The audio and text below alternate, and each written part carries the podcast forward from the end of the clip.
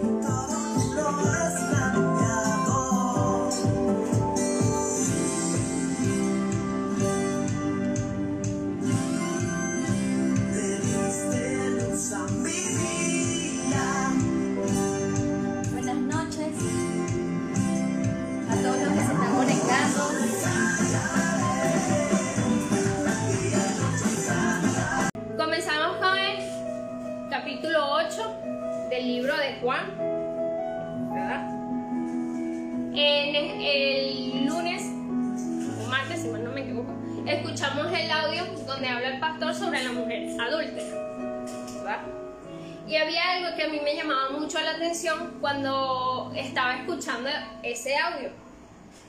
Y me llamó mucho la atención los versículos de 10 al 11, que dice,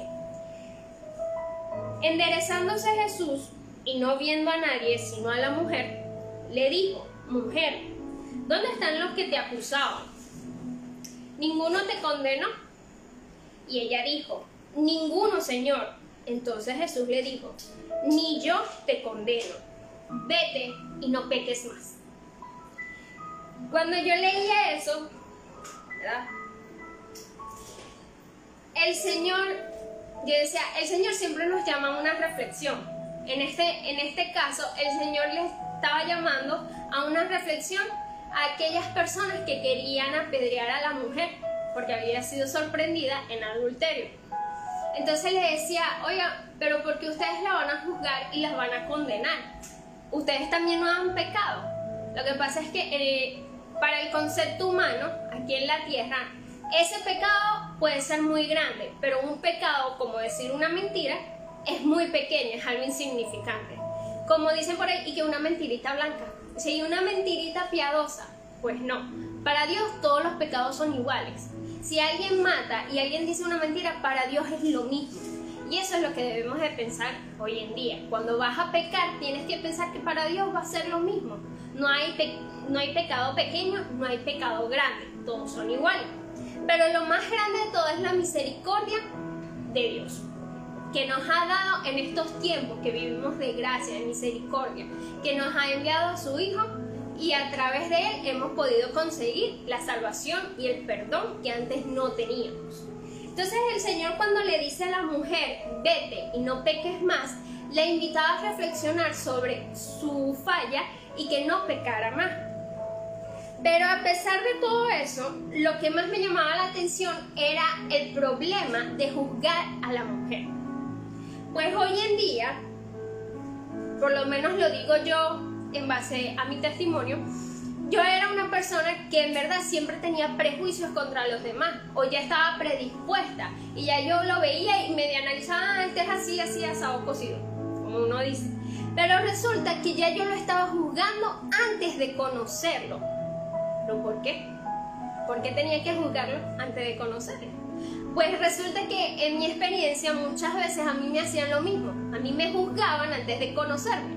Y todavía lo hacen. Todavía en, el trabajo actual, la primera semana que comencé, me recuerdo que me dijeron, oye, yo pensaba que eras una persona bien dura, pero resulta que eres bien agradable. Y yo decía, oye, pero ¿por qué pensaste así si nunca hablaste conmigo? O es que no sé, es que en tu cara se ve algo raro, se ve como si fueras fuerte.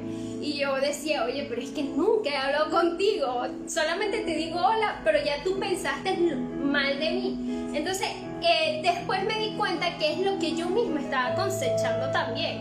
Yo iba y a veces por la cara de la persona, los gestos o si decía medio algo, ya yo lo estaba señalando, ya yo lo estaba juzgando hacia lo mismo. Y si vamos a esa, entonces, ¿qué diferencia tuve yo de las personas que querían apedrear a la, a la mujer que estaba cometiendo adulterio? No tenía ninguna diferencia. Entonces, ¿qué les llamaba el Señor a reflexionar?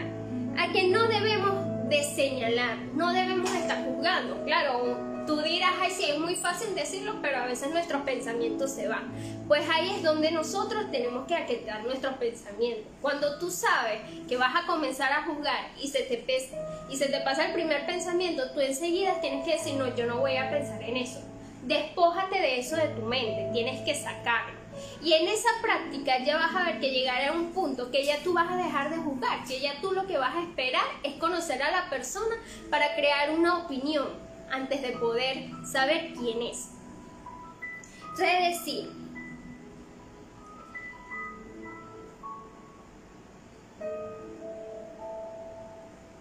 también el Señor me ministraba, ¿no?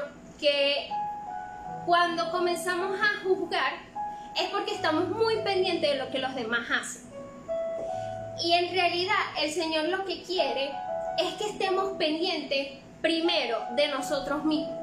Porque tú no puedes dar, hay algo que he aprendido, y es que tú no puedes dar de lo que no tienes. Entonces yo no puedo estar pendiente de por decir, mis compañeros de la iglesia, de lo que hacen, no hacen, se portan bien, se portan mal, van bien, van mal, dijo esto, no dijo aquello. Cuando yo no estoy pendiente de mí misma, de edificarme, de saber cuáles son mis fallas, cuáles son mis debilidades, dónde tengo que mejorar, qué debo hacer para evitar caer. Eso es lo que nos llama el Señor. Claro, no es decir, después no vayan a pensar por favor, y que bueno, me está diciendo que no tengo que estar pendiente de nadie y voy por mi vida. No, tampoco así. Uno puede observar, pero no hacer prejuicios, no hacer mente. Hay que aquietar los pensamientos.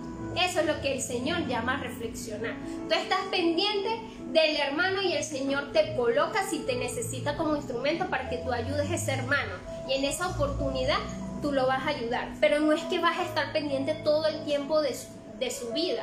Pues tienes que estar pendiente primero de ti mismo para poder mejorar, para poder ser una mejor persona, para poder dar a otros de lo que necesiten, de lo que tú tienes para poder darles. Pero si no tienes, así el Señor te quiere usar, no lo vas a poder dar. Entonces, en este caso, las personas que querían apiedrar a la mujer que cometió adulterio no tenían misericordia, no tenían nada bueno que darle a ella. Por lo tanto, el Señor los llamó a reflexión y dijo, ok, si ustedes no han cometido pecado, tienen la primera piedra. Pero en este caso, hoy en día, podemos decir, oye, si, si tú no has pasado por un ejemplo muy común, si tú no has pasado por una separación en tu matrimonio, ¿cómo puedes venir a darle un consejo a una persona que está pasando por eso? También debemos saber en dónde nos debemos meter y dónde no. Entonces, si yo no tengo consejo para eso, tengo que decir, ok, si es verdad, yo aquí no tengo experiencia y no tengo consejo.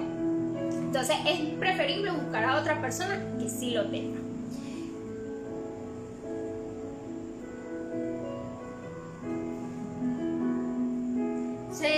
Ya saben, hay que velar por nuestras debilidades para no volver a caer y así poder ayudar a otros a levantarse. Porque a veces cuando señalamos y juzgamos, pero no tenemos nada que dar, lo que hacemos es hundir a los demás. A lo mejor ya están en el piso, pero lo que haces es hundirlo más. Y a lo mejor es más difícil poder el levantarse. Y la idea es que nos ayudemos los unos a los otros a levantarnos. Por eso la palabra dice que dos son mejor que uno. Porque cuando hay dos, uno puede levantar al otro cuando cae. En cambio, el que está solo le es difícil. Sí se puede levantar, pero le es un poco más difícil.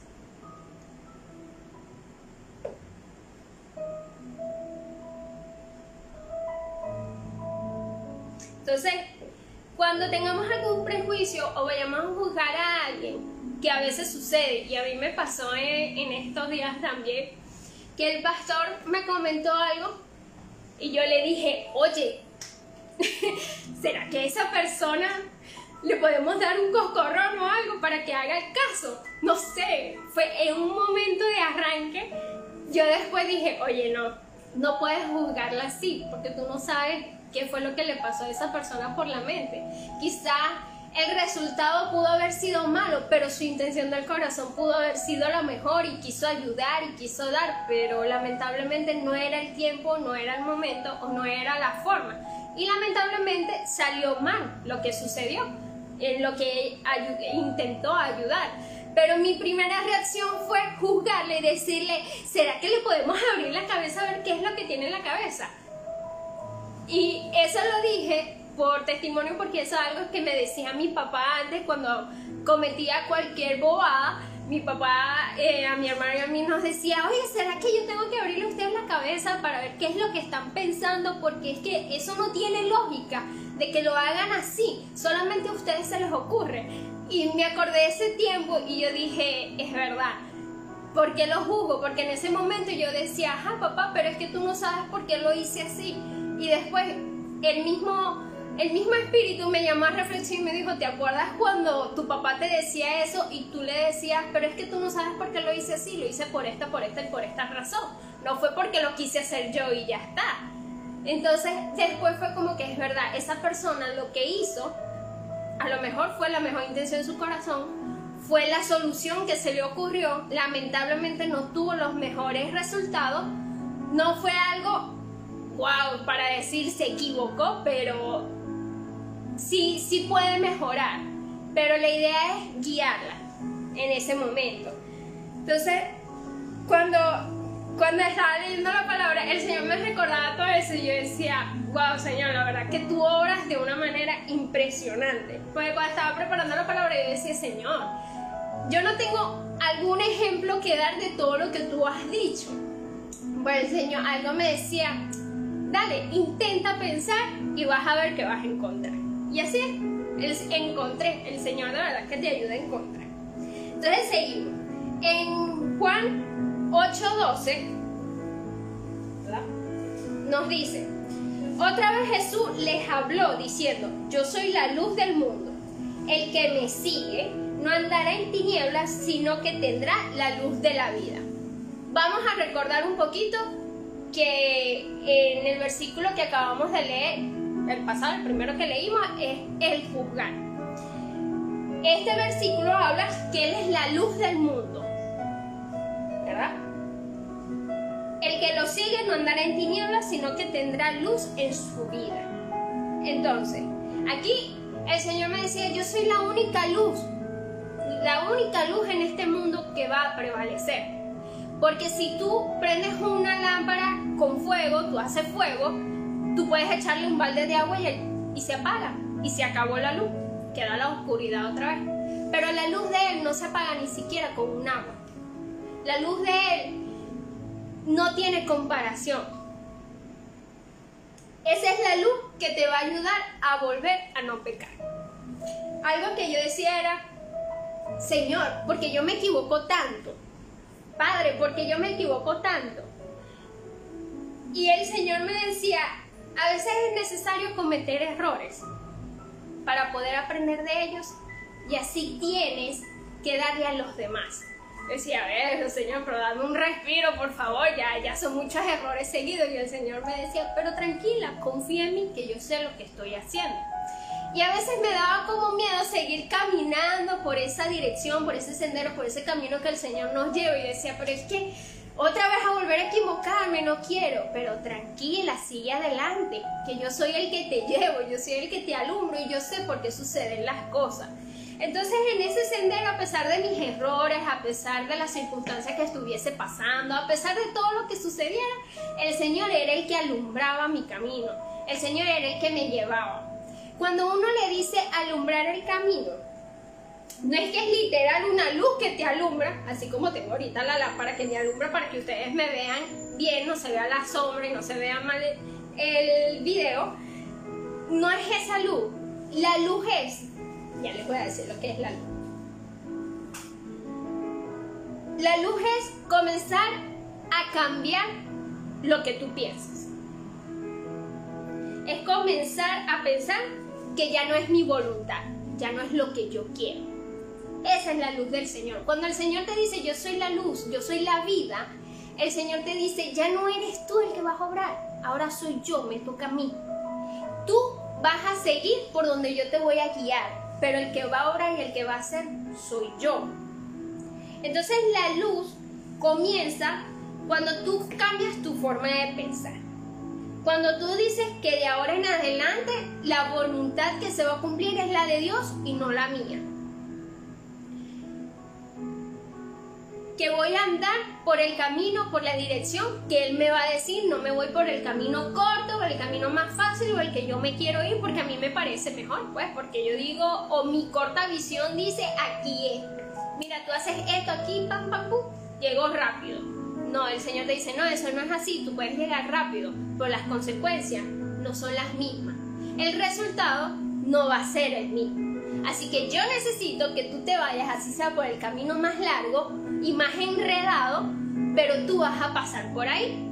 Y me acordaba de algo que decía que mm, a veces yo me pongo a ver estos canales de National Geographic Channel, no sé qué, desastres naturales, y habla mucho de que el viento no tiene una sola dirección. El viento a veces da vueltas, tal, hace remolinos, hace este, los huracanes, ¿verdad?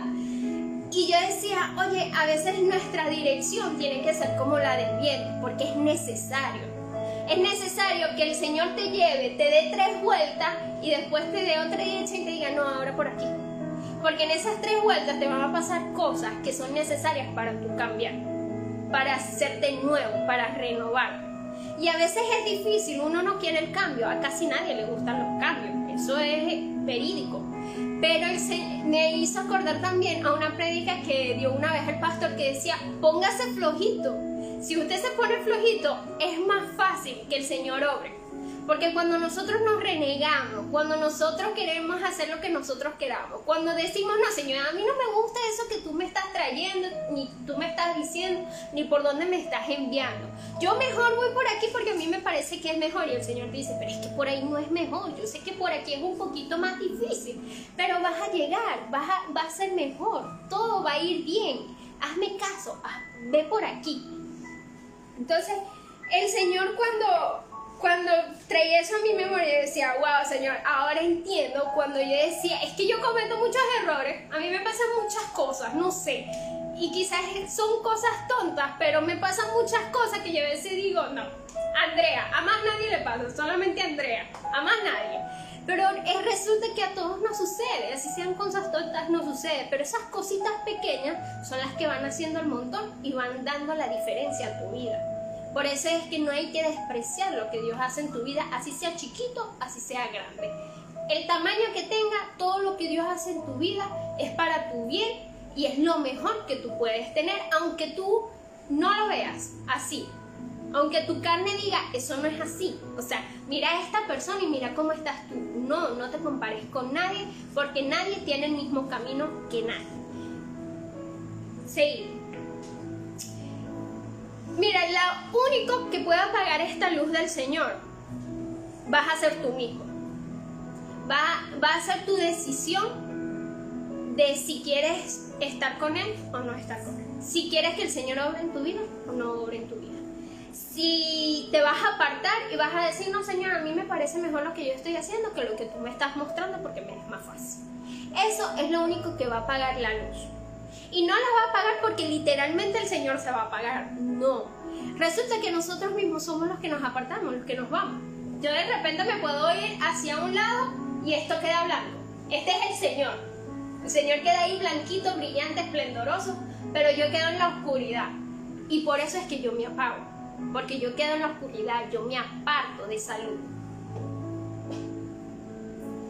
Cuando el Señor dice, yo soy la luz, porque yo soy el que obro, el Señor lo que te quiere decir, traes tus cargas a mí. Trae tus cargas a mí, que yo te haré descansar. Y en su palabra lo dice, vengan a mí todos los cargados, que yo los haré descansar. Porque el Señor sabe que con nuestras propias fuerzas no podemos. Y por eso Él vino a este mundo a dar su vida por nosotros para ayudarnos con esas cargas, para ayudarnos con todo aquello que no podemos, porque es que la humanidad cada día se perdía más. Y Él dijo, definitivamente tengo que ir yo, porque aquí ya no hay remedio. Entonces el Señor te dice, dame tus cargas y déjame a mí obrar. Esto es sencillo, Señor. Es muy sencillo. El Señor obra un 50% y nosotros obramos el otro 50%. Cuando el Señor te dice a ti que le entregues sus cargas, no es que tú te vas a sentar en una silla a esperar y ya, y, te, y tú dices, bueno, cuando el Señor quiera obrar, yo espero aquí. No, Hay tiempo para esperar, hay tiempo para accionar, hay tiempo de hacer y no hacer. Por eso es que se llama también tiempo de paciencia, tiempo de espera. También hay tiempos de acción. El Señor hace sus 50 y tú haces sus 50. El Señor te el 50 tuyo más que todo va a ser el orar, intervenir espiritualmente para que Dios pueda abrir las puertas. Y cuando el Dios Dios abre las puertas, tú lo que vas a dar son tres pasos, vas a hacer lo que tienes que hacer para que todo se dé y finalice como el Señor lo dispuso desde un principio. Pero, ¿qué pasa? Tenemos que compartir las cargas 50 y 50. Bueno, Señor, yo voy a orarte a ti por un mejor trabajo. Señor, yo te voy a orar por un buen esposo. Señor, yo te voy a orar porque yo quiero que tú me des dirección en mi vida de qué debo hacer. Yo muy joven comencé una carrera universitaria que yo tenía en mi imaginación las mejores imágenes. Era lo mejor. Yo decía, no, yo quiero ser ingeniera, yo quiero ser ingeniera, yo quiero ser ingeniera. Cuando comencé el primer semestre de ingeniería, eso no paraba de llorar. Yo decía, yo no sirvo para esto. O sea, ¿cómo a mí se me ocurrió entrar en esta carrera? O sea, ¿qué pasó por mi mente? No entiendo. Y después de tanto llorar y tanto llorar, un día me arrodillé y le dije, Señor, sé tú dándome dirección, qué carrera debo de, de agarrar, porque es que de verdad estoy perdida, me siento perdida, no tengo dirección, no sé ni lo que quiero. Ayúdame, por favor. Y en eso mi papá me dijo, mira hija, te, te puedo ayudar para que te cambies de carrera, tal. Hay una carrera que se le asemeja mucho a los ingenieros y no sé qué, es contabilidad. Y yo, yo nunca en mi vida había visto lo que era contabilidad. A mí en el colegio a mí no me dieron contabilidad. Le daban eran a los que estudiaban de tarde. Yo estudiaba de mañana, pero nunca la vi. Yo no sabía lo que era un activo, un debe, un haber, un cheque, nada. Y yo le dije, bueno papá, dale, ayúdame. Y ese cambio salió así. Cuando yo entro en la escuela de economía y comienzo a estudiar contaduría, yo dije, oye, pero esto es muy fácil y yo oigo a la gente que se queja y se queja y se queja y se queja y se queja. Y a mí me pareció tan fácil. Ah, pero es que el Señor me dio ese don a mí. El Señor quería que yo estuviese en esa carrera. El Señor quería que yo estudiara eso. Y para mí se me hizo un paseo en la universidad. Para mí, en mis recuerdos, fue más difícil el colegio que la universidad. Cuando normalmente es al revés. Pero si te, si te soy sincera, para mí fue así. Y cuando yo le pedí dirección, yo dije, definitivamente cuando uno le pide dirección al Señor, las cosas son mejores para tu vida. Y hoy en día puedo dar testimonio desde que llegué a Panamá, a pesar de que la carrera es exclusiva solamente para panameños, yo he podido trabajar en mi carrera. No puedo firmar, hay cosas que me limitan, pero no he dejado de trabajar en lo que Dios me puso en mi corazón desde hace mucho tiempo. Yo dije, oye Señor, de verdad que tú tienes el control de todas las cosas. Y esa es la luz. Esa es la luz del Señor. Esa es la vida del Señor que te quiere decir hoy. En ese momento, cuando yo estaba pasando porque lloraba, porque quería ser ingeniero, pero no lo lograba, yo me juzgaba a mí misma. Yo me juzgaba a mí misma. Yo me decía, no, es que tú eres bruta. No, es que tú no sirves. No, es que, porque es que comenzamos con eso, jugándonos a nosotros mismos y después jugamos a los demás. Y eso no lo debemos de hacer, porque Dios te hizo para algo, Dios te hizo bueno, Dios te hizo con valor. Y no debes de automutilarte. No, no debes de, de matarte a ti mismo, porque tú te matas espiritualmente, tú te desanimas, tú te deprimes si tú comienzas a juzgarte. Y eso no debe de ser así. Entonces me, todo esto me recordaba cuando el Señor eh, ponía la palabra en mi mente y yo decía, wow, la verdad que yo pensaba que no había nada, pero Señor, tú eres grande, tú sabes por qué me sucedían las cosas, porque era necesario que yo pasara por eso para que hoy en día yo lo pudiera compartir con ustedes. Y es que a veces hay que dejarse usar por el Señor, así sea para lo malo. Pero el Señor también lo dice en sus palabras. Aceptas de mí todo lo bueno, pero no vas a aceptar lo malo. Hay que aceptarlo porque eso es para mejor, es para mejorarte, es para hacerte nuevo, es para moldearte. Entonces, más adelante nos dice en, en los versículos 31 y 32, dice, dijo entonces Jesús a los judíos que habían creído en él, si vosotros permaneciereis en mi palabra, seréis verdaderamente mis discípulos y conoceréis la verdad, y la verdad os hará libres. ¿Qué me sucedió a mí? Yo me juzgaba, yo lloraba, yo hasta juzgaba al propio Dios. Hubo un momento que yo hasta la agarré con él mismo. Y después yo reflexioné y dije, oye, creo que estás bien mal, eso no, no puede ser, pues las cosas no son así. Después él trajo la luz a mi vida diciéndome por dónde debía caminar, lo que debía hacer cuando yo busqué de él. Cuando yo di mi brazo torcer y dije, ok, ¿sabes qué? Que seas tú, porque lo que yo estoy pensando últimamente no es. ¿Y qué va? Me, siento más infeliz todavía. Entonces, ¿se está ayudándome? Dime. Cuando él me lo dio, esa luz llegó a mi vida y, oye, esa alegría comenzó a surgir en mi vida otra vez y me sentía más animada, dejaba de juzgarme y después era que reflexionaba y pensaba, oye, es que eran las consecuencias de mis malas decisiones y yo quería culpar a Dios y no podía culpar a Dios, era yo, era yo. Así es lo que tenemos que pensar. Entonces ahora dice que si permanecemos en su palabra, seremos sus discípulos, conoceremos la verdad y la verdad nos hará libres.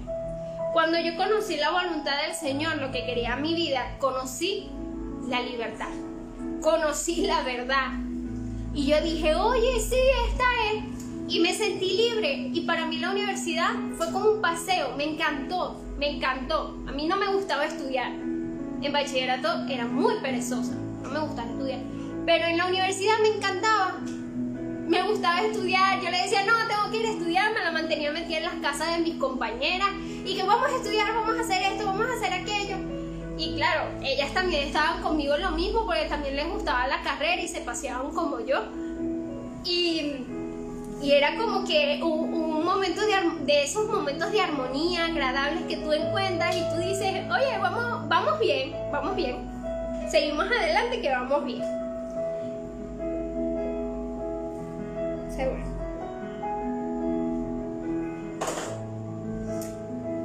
En ese momento, cuando yo comencé a ver que vamos bien, a arrodillar, arrodillarme y pedirle dirección a Dios, yo me despojé de todos mis pecados.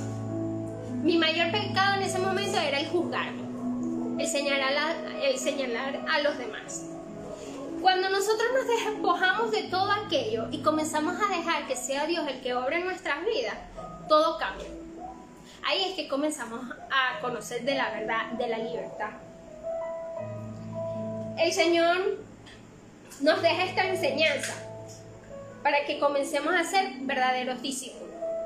Y no es decir verdaderos discípulos que, ah, wow, aquellas personas. No, ser discípulo es simplemente aplicar lo que Él nos enseña. Si hoy, si hoy nos está diciendo, no juzgues más, búscame a mí, yo te muestro la verdad, ve y camina por donde yo te estoy diciendo, y que sea mi luz la que ilumine tu camino, ya somos discípulos. Porque es que tú te estás dejando moldear por Dios.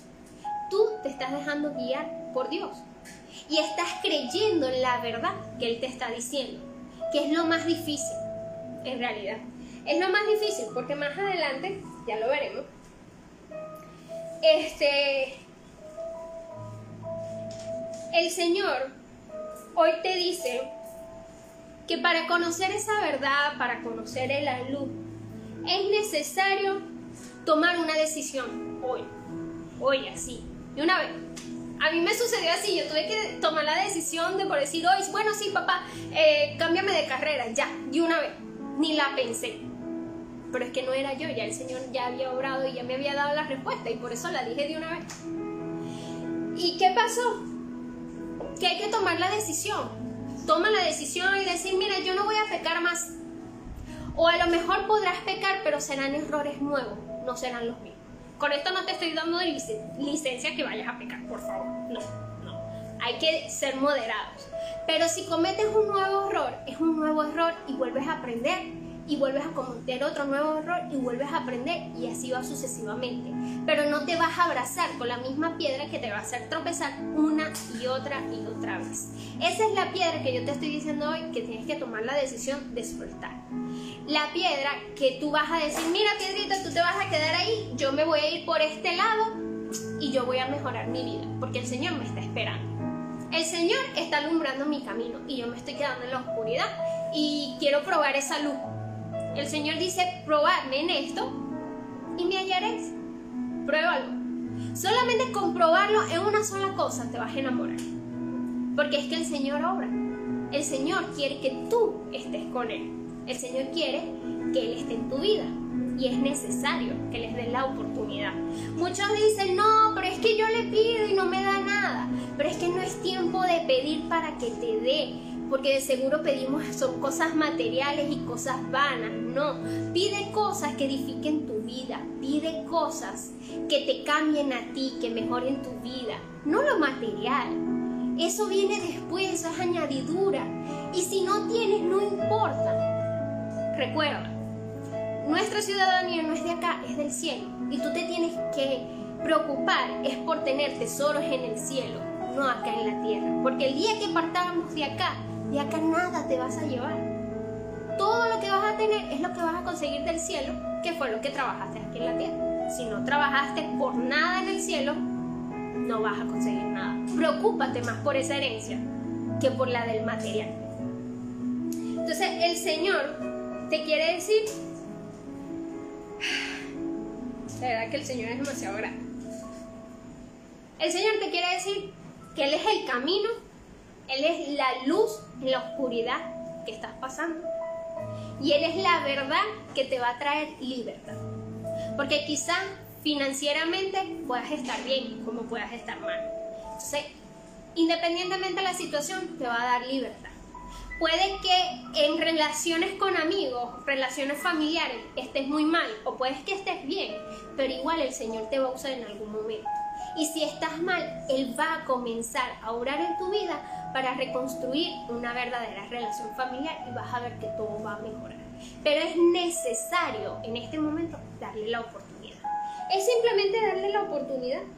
Es dejar de juzgar, dejar de pensar que Dios no me quiere, Dios no me quiere dar nada, pero tú lo estás buscando de corazón y en verdad, o lo estás buscando por interés.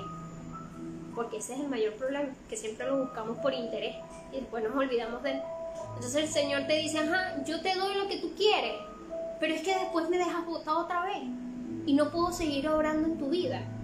Yo necesito que tú te quedes firme para yo seguir obrando. Pero si no lo haces, ¿cómo quieres que te dé todo lo que me pides? No puedo. Necesito que te quedes aquí al lado. Por eso dice que cuando aplicamos su enseñanza somos sus discípulos. Pero si no lo hacemos, no podemos ser sus discípulos porque no le seguimos. Entonces es necesario hacerlo. Algo que me llamaba mucho la atención de este capítulo, que después de que él dijo todo esto a estas personas, a estos judíos que todavía estaban bien incrédulos, y me identifico con ellos porque yo al principio era una persona tan incrédula que la gente me decía, ay Andrea, por favor, no seas tan incrédula. Y yo me los quedaba mirando y yo les decía, me ofendía. Yo le decía, yo incrédula, yo no soy incrédula. Claro que sí lo era. Ni siquiera eso me quería creer. Entonces, llega uno al punto que uno tiene que dar la oportunidad para poder creer. Uno no puede ser tan cerrado. Uno necesita escuchar. Y ese fue un consejo que me dio el pastor una vez. Y yo dije, yo lo voy a aplicar a ver qué va a cambiar en mi vida. Mire, cambiaron muchas, muchas cosas. El callar más y no hablar y escuchar más, eso te trae muchas bendiciones a tu vida. De verdad que sí. Y es necesario, es muy necesario hacerlo. En, más adelante, en el versículo 46, Jesús le volvió a hablar a ellos y les dijo, y si digo la verdad, ¿por qué no me creen? Es sencillo, sea, te estoy diciendo toda la verdad, ¿por qué no me creen? Ah, pero si viene el diablo, si viene Satanás y te dice dos cositas, a él sí le vas a creer, pero a mí no que te estoy diciendo la verdad. que pensarlo, hay que pensarlo. Entonces, ¿qué te resiste a ti a creer? ¿Qué hace que no puedas creer en la verdad? ¿Qué hace que no puedas creer en Jesús? Jesús fue una persona que hace más de 3.000 años que vino al mundo y se sigue hablando de él y se sigue dando testimonio de él y todavía sí uno no cree. Uno duda, uno falla. ¿Qué te resiste? ¿Qué hace que no lo puedas ver? Porque no lo ves en persona, porque no lo oyes con voz audible. Eso. Eso son excusas. Eso son excusas. Y había algo fuerte que me ministraba el espíritu cuando yo hacía esas preguntas, y es que me decía que la carne es cobarde. Como la carne es cobarde, le da miedo la verdad. Y por eso es más fácil creer una mentira que creer una verdad, por nuestra cobardía. Por eso el Señor escribió en su palabra, y es hasta un versículo cliché y todo, pero el Señor me lo mostraba y me decía, esfuérzate y sé valiente. El Señor lo dice todo el tiempo, esfuérzate y sé valiente. Y yo no le entendía por qué tanto, y yo decía, cónchale, pero ¿qué más? ¿Hasta cuándo? Ah, pero es que no me daba cuenta hasta el día de hoy que es que la carne es cobarde y por eso hay que esforzarse y ser valiente. Para dejar de ser incrédulo. Para traer la verdad a nuestra vida.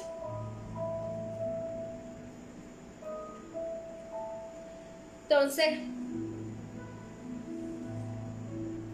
en este momento te invito a que pienses qué es lo que te amarra. ¿Qué es eso que te amarra? Te da vergüenza con tus amistades y por eso tú prefieres no creer en el Señor, que se van a burlar de ti, que te van a señalar y te van a juzgar y por eso tú no quieres. O porque no, mira, eh, eh, mi pareja no cree en Él, entonces como Él no cree tenemos muchos problemas y yo prefiero dejar la fiesta en paz y seguir el camino que Él camina. ¿Estás seguro que es eso? Por esas cosas. Piénsalo bien. Te invito a que lo pienses, reflexiona en tu casa, reflexiona ahí donde estás, en tu mente y comienza a sincerarte. Es hora de ser sinceros. Es hora de ser sinceros con uno mismo. Y decir, oye, bueno, Señor, mira, de verdad, esto es lo que me da como temorcito, como miedito. En estos días le decía al pastor, oye pastor, discúlpeme, porque es que yo no quería acatar todavía una orden, no quería ejecutar una orden que él me había dado, porque a mí me daba miedito. Decía, es que no, se va a formar un problema donde no lo hay. Ay Señor, no, por favor ayúdame, ¿qué vamos a hacer? Y le consultaba a mi compañera, ¿qué vamos a hacer? Y ella me decía, ay, no sé, de verdad que no sé. Yo voy a orar, le decía, yo voy a orar. Y oraba, pero no tenía respuesta. Pero no era que no tenía respuesta, sí la tenía. Yo sabía que tenía que hacer la orden que me había dado el pastor, pero no lo quería hacer por miedo. Y después dije, bueno, ¿cuál es el miedo? ¿Cuál es la cosa? Si el pastor me dijo, es porque el pastor lo tiene en su corazón y eso va a estar bien, es de acuerdo con Dios. Y cuando lo ejecuté, fue totalmente distinto de como yo pensaba. Prejuicio, juzgar, pensar de más. Eso fue lo que me pasó. Y resulta que fue totalmente diferente. Y fue toda una bendición y todo. Me iba a perder esa bendición por la cobardía de la carne, por el miedo. ¿Hasta cuándo? ¿Hasta cuándo? Preguntémonos eso. ¿Hasta cuándo vamos a estar con el miedo? El hacernos los rudos no va a hacer que seamos más valientes. Al contrario, eso indica de que tienes más temores y más miedos que cualquier otra persona.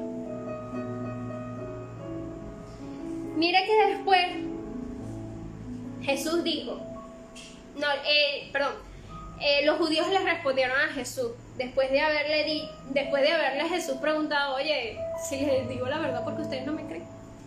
Y Jesús le dijo, ahora sí estamos seguros de que tienes un demonio. Oye, se volvieron locos. Ahora sí estamos seguros de que tienes un demonio. Nuestro antepasado Abraham murió y también murieron los profetas. Sin embargo, tú dices que el que te obedezca vivirá para siempre. Prácticamente lo que le dijo es, tú estás loco yo. Si Abraham y los profetas murieron y tú estás diciendo que hasta los conociste antes y no tienes ni 50 años, ¿qué es eso? Es una locura. Ah, pero es que su corta visión no los dejaba ver. Su incredulidad no los dejaba ver más allá. Eso era lo que pasaba y eso es lo que pasa con nosotros. Y cuando nos viene a decir unas palabras, unas cosas como las que el Señor nos dice, como las que Jesús les dijo, lo primero que hacemos nosotros es, yo me voy de aquí, adiós. Porque nos da miedo, somos cobardes, lamentablemente. Está en nuestra naturaleza, pero también está en nuestra na- naturaleza tomar la decisión de ser valientes. Y lo podemos hacer, lo podemos hacer. Porque hay muchas personas que lo hacen, aún no siguen a Jesús, pero toman las decisiones de ser valientes. Entonces, hay que poner de nuestra parte. Hay que poner de nuestra parte. Entonces, cuando yo leí eso, yo dije, oye, juzgaron otra vez. Primero juzgaron a la, a la mujer que estaba cometiendo adulterio. El Señor les habló con él en amor y les dijo, oigan, soy la verdad, la vida, síganme a mí, escúchenme. Les estoy diciendo la verdad porque no me creen. Y vinieron y prácticamente le dijeron, estás loco, eso no es así. El Señor otra vez. Mira lo que Jesús les respondió y les dijo. Les aseguro que quien obedezca mi enseñanza vivirá para siempre con Dios. Todavía se los aseguro y todavía ellos no creían. Entonces Jesús volvió y les dijo, los hijos de Dios escuchan con atención todo lo que Dios dice, pero ustedes no le ponen atención porque no son sus hijos. Voy a hacer una acotación aquí, entre paréntesis. Todos somos creación, pero pocos somos hijos de Dios. A los que Él hace referencia como hijos de Dios somos los que obedecemos su palabra, los que los buscamos, los que tratamos de mejorar, los que tratamos de dejar el pecado y volvernos santos. Volvernos santos no es hacernos un santo, una imagen para que nos velen y nos oren a nosotros para que, para que seamos intermediarios y podamos hacer el milagro. No, santo significa apartados para Dios.